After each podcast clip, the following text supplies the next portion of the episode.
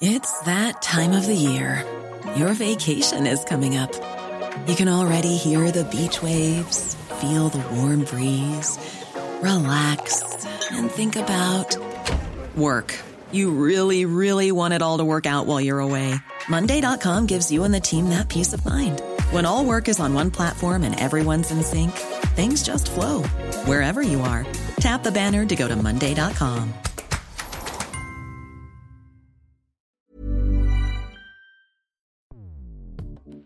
Escuchas. Escuchas. Escuchas un podcast de Dixo. Escuchas Fuera de la Caja con Macario Esquetino.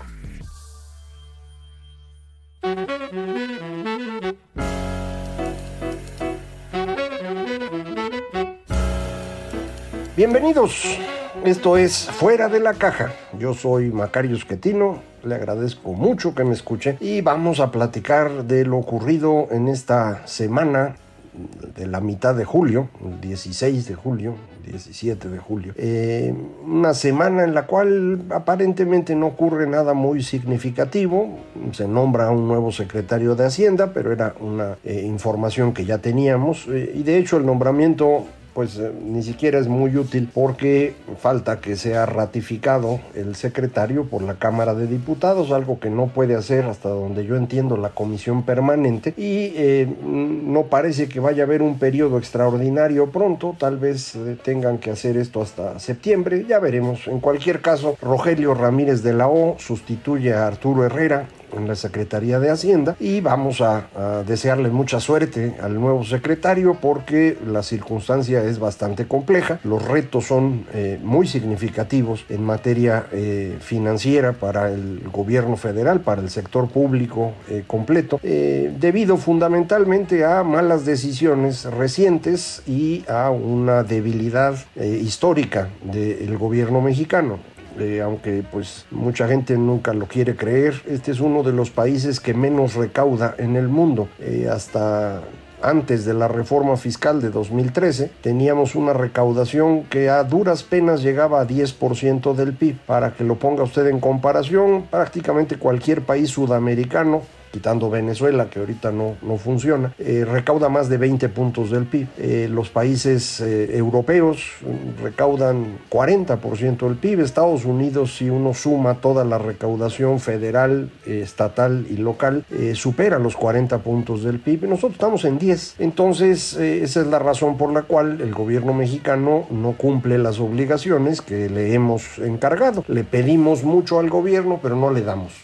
Esto siempre hace enojar a, muchos que me escuchan, porque pues ellos dicen, pero yo sí pago y este, ya no quiero pagar más porque todos se lo roban y en consecuencia pues no logramos incrementar la recaudación que la gente dice que no quiere pagar porque dice que se lo roban. Eh, sí es cierto que eh, la corrupción en México ha sido un eh, problema muy serio desde el siglo XX pero esto no eh, es una muy buena excusa, creo yo, para que dejemos al gobierno sin dinero y luego pues, nos andemos quejando de que no se tienen servicios de primer mundo. O si no pagamos como primer mundo, pues no puede haber servicios de primer mundo. Eh, entonces, con estos 10 puntos que recauda el gobierno, no le alcanza para lo que tiene que hacer. Eh, hay otro poco de ingresos del gobierno que tienen que ver con la parte de las empresas, Pemex, Comisión Federal, el Seguro Social, el ISTE, eh, y ya juntando todo eso, pues llegamos a los 20 puntos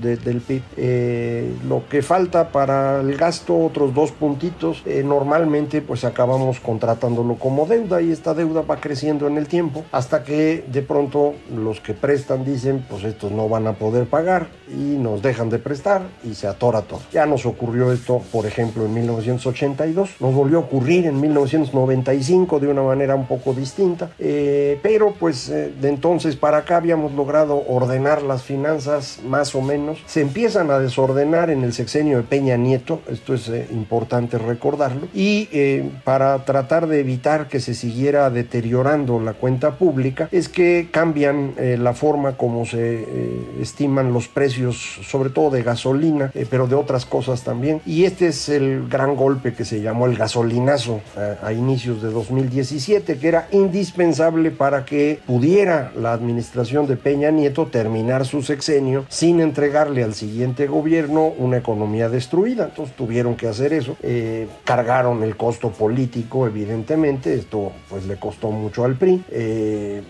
lo cosechó políticamente el señor López Obrador, dijo, ya ven, las reformas no sirven, la reforma energética fue una tragedia y por eso sube la gasolina, yo la voy a mantener en precios bajos. Pues ya lleva tres años el señor López Obrador y no pudo mantener la gasolina en precios bajos porque no está en sus manos, no depende del presidente. El precio de los energéticos, de los combustibles, es un resultado del precio internacional del crudo. Si hay mucha demanda de petróleo en el mundo y hay poca oferta, pues el precio sube y cuando sube precio del petróleo, sube el precio de la gasolina. Para México ya no es bueno que suba el precio del petróleo porque ya no exportamos. Prácticamente hablando, somos un país importador de petróleo en eh, la forma de gasolinas. Eh, no nos alcanza la producción nacional para cubrir nuestra demanda, tenemos que importar. Entonces cuando sube el precio del petróleo, a diferencia de lo que ocurría antes, que nos hacíamos ricos, ahora nos hacemos pobres. Así que ya no es tan bueno esto de que suba el precio. Pero, insisto, no está en nuestras manos, eh, está en manos de los grandes productores de petróleo del mundo, que son esencialmente tres, Arabia Saudita, Rusia y Estados Unidos.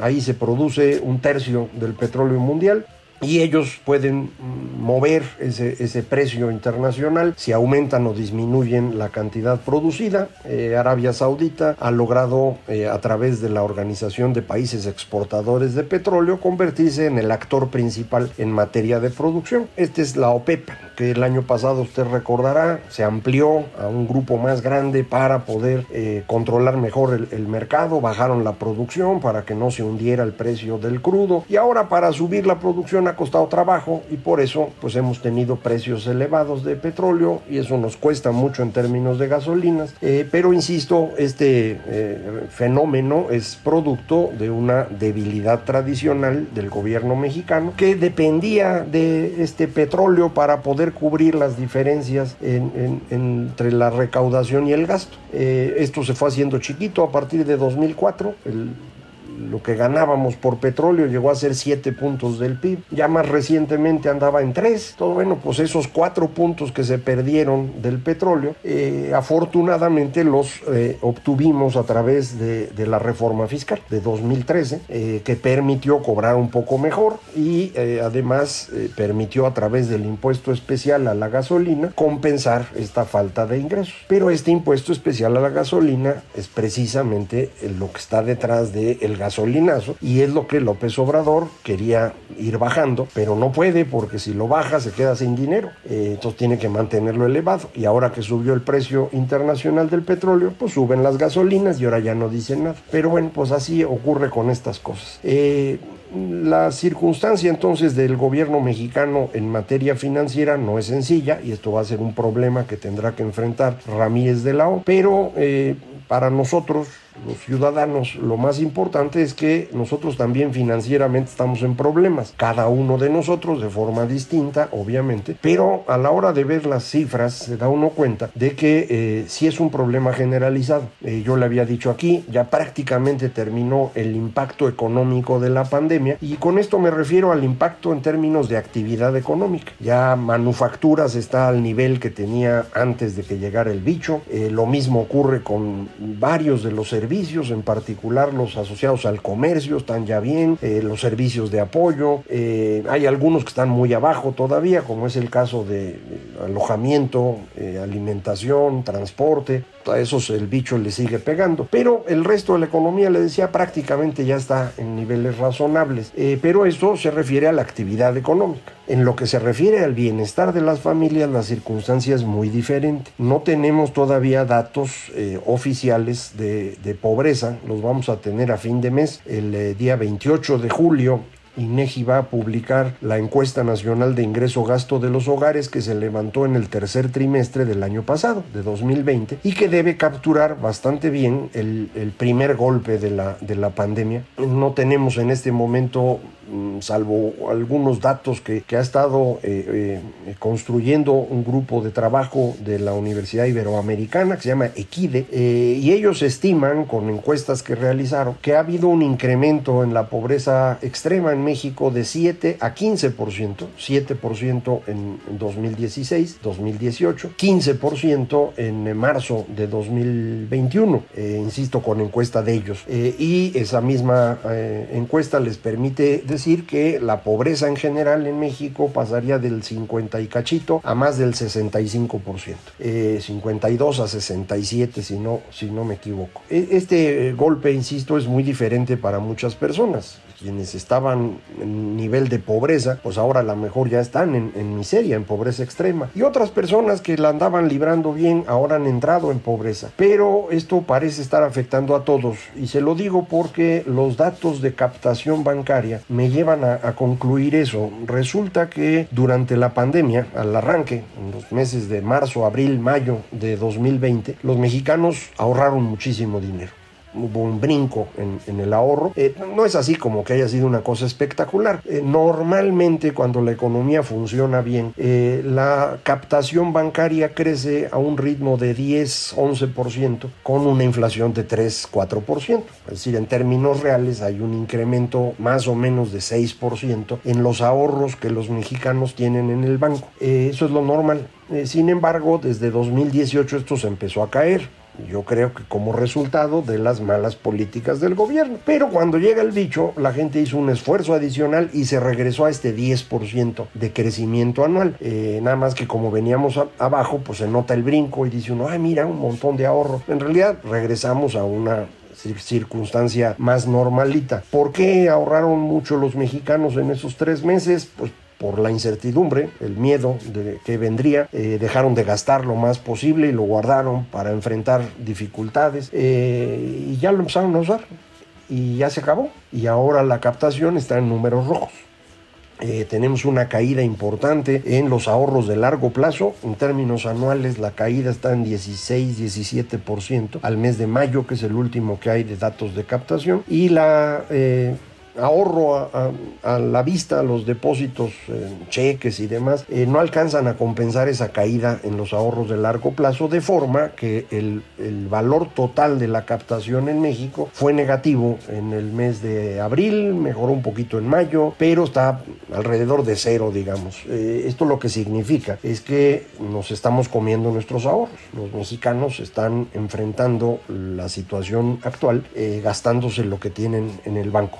Eh, hay eh, también datos de un eh, gran uso del dinero disponible en la FORE que uno puede sacar para eventualidades. Hubo, ha habido un retiro masivo en, en Afores, pero la parte esta de, ahorro es, una señal muy clara de que pues después de un año de tener ventas flojas durante un tiempo incluso estar cerrados, eh, de no poder hacer las chambitas adicionales que uno hacía, eh, pues el ingreso se fue rezagando y los gastos han tenido que hacerse después de un año y medio. O sea, hay cosas que ya no puede uno posponer, empieza uno a gastar y se empieza a ir sobre los ahorros. Eh, esto nos ocurre, mm, insisto, los datos de captación son de mayo. la inflación empezó a crecer un poco antes, eh, pero todavía durante los siguientes meses la inflación ha sido mayor. Entonces, eh, pues esto mm, debe estar generando una situación compleja para, para una gran cantidad de, de, personas, para una gran cantidad de familias que no tienen el ingreso suficiente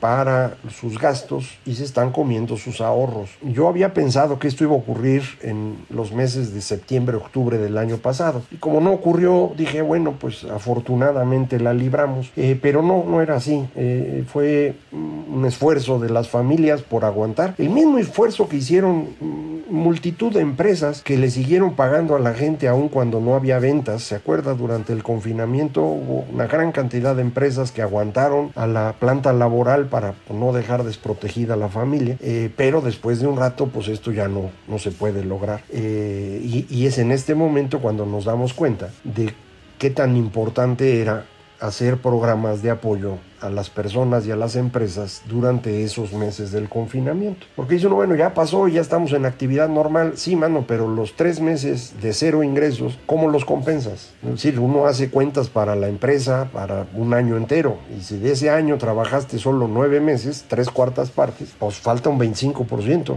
Y ese 25%, tarde o temprano, lo voy a tener que sacar de algún lado. Y, le digo, lo estamos haciendo contra los ahorros. Entonces, eh, creo que el, eh, nuevo secretario de Hacienda va a tener enfrente este problema. Necesita que el gobierno tenga dinero, pero no va a tener a quién quitárselo porque los mexicanos no van a tener dinero de sobra. En consecuencia, no va a poder recaudar tanto. Eh, ellos han estado muy felices que pudieron recaudar todo el 2020 como si no hubiera pasado nada. Pues sí, pero fue a costa de nosotros y ahora nos nosotros somos los que empezamos a tener dificultades y ya no va a ser tan fácil pagarle a Hacienda. Esto va a pasar con empresas, con personas y, le va a dificultar la vida al señor Ramírez de Lao. Yo sé que a usted no le preocupa la vida de ese señor, pero la nuestra sí y cada uno de nosotros pues está sufriendo estos golpes, eh, resultado, insisto, de no haber aplicado programas de apoyo.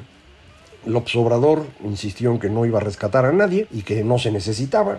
Eh, su secretario de Hacienda dijo que así era y luego eh, en las últimas semanas ha dado entrevistas y, sacó de la manga que si hubiera contratado deuda hoy eh, tendríamos un pago de intereses de 300 mil millones de pesos, puro cuento. la verdad es que pudimos haber hecho un pequeño programa de, de, rescate, no del tamaño del estadounidense, pero pues dos puntos del PIB, tres puntos del PIB sí pudieron usarse y hubieran ayudado a que la economía no cayera a 8 si el gobierno mete tres puntos del PIB que trae de deuda, pues la economía esos tres puntos los absorbe en gastos de las personas y el PIB crece esos tres puntos. Entonces, en lugar de caer 8, hubiéramos caído 5. Y ahora, con un crecimiento en la economía, podríamos ir recuperando mm, más rápidamente el nivel que tenía nuestra economía previo, tanto a López como al bicho. Eh, pero no, no fue así y entonces eh, estamos en este momento en el cual va a empezar a resentirse esta falta de ingresos que logramos capotear durante un año y fracción y ya no podemos más, ya nos estamos yendo a los ahorros, le digo, porque esos son los datos que tenemos, no, no es porque yo sepa cuánto dinero tiene cada quien, simplemente en el agregado de captación bancaria que publica el Banco de México se puede observar esta información que es la que le estoy platicando. Eh, así pues tiene enfrente el nuevo secretario de Hacienda el problema de equilibrar las finanzas públicas, de hacerlo en una circunstancia en la cual los mexicanos no tenemos dinero y eh, va a tener también que ver qué hace en materia del sector energético, en donde las cosas eh, pues no están bien Usted sabe, tanto Pemex como Comisión Federal son hoyos negros, se están tragando nuestro dinero, eh, no están produciendo ganancias, al contrario, producen pérdidas, eh, pero el presidente quiere que esas empresas sean más grandes, de manera que lo que va a crecer son las pérdidas, y esas pérdidas de estas dos empresas, pues también las paga usted. Entonces, pues no hay por dónde hacer equilibrio en esto, no hay manera. Eh, México va a necesitar una reforma fiscal en algún momento, también dice el Obrador que no entonces va a tener que contratar deuda. Y dice el observador que no. Pero ahí sí ya no tiene salida, es la única que queda. Entonces lo más probable es que tengamos que empezar a contratar deuda para salir adelante y eh, esa deuda...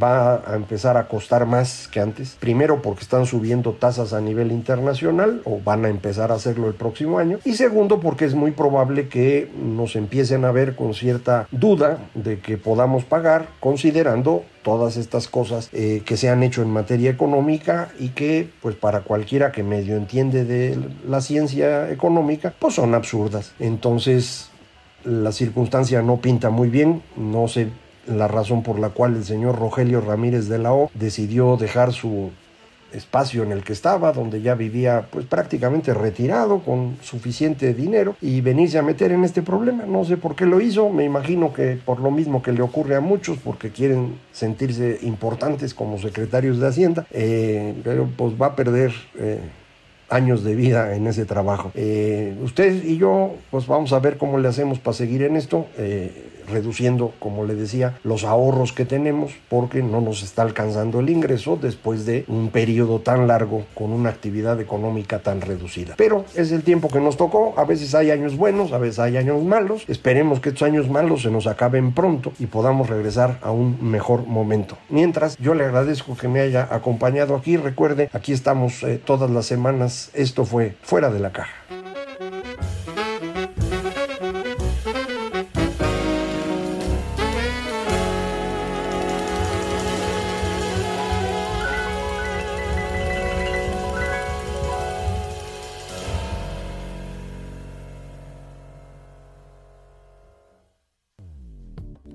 Dixo presentó Fuera de la Caja con Macario Esquetino. La producción de este podcast corrió a cargo de Verónica Hernández. Coordinación de producción, Verónica Hernández. Dirección General, Dani Sadia.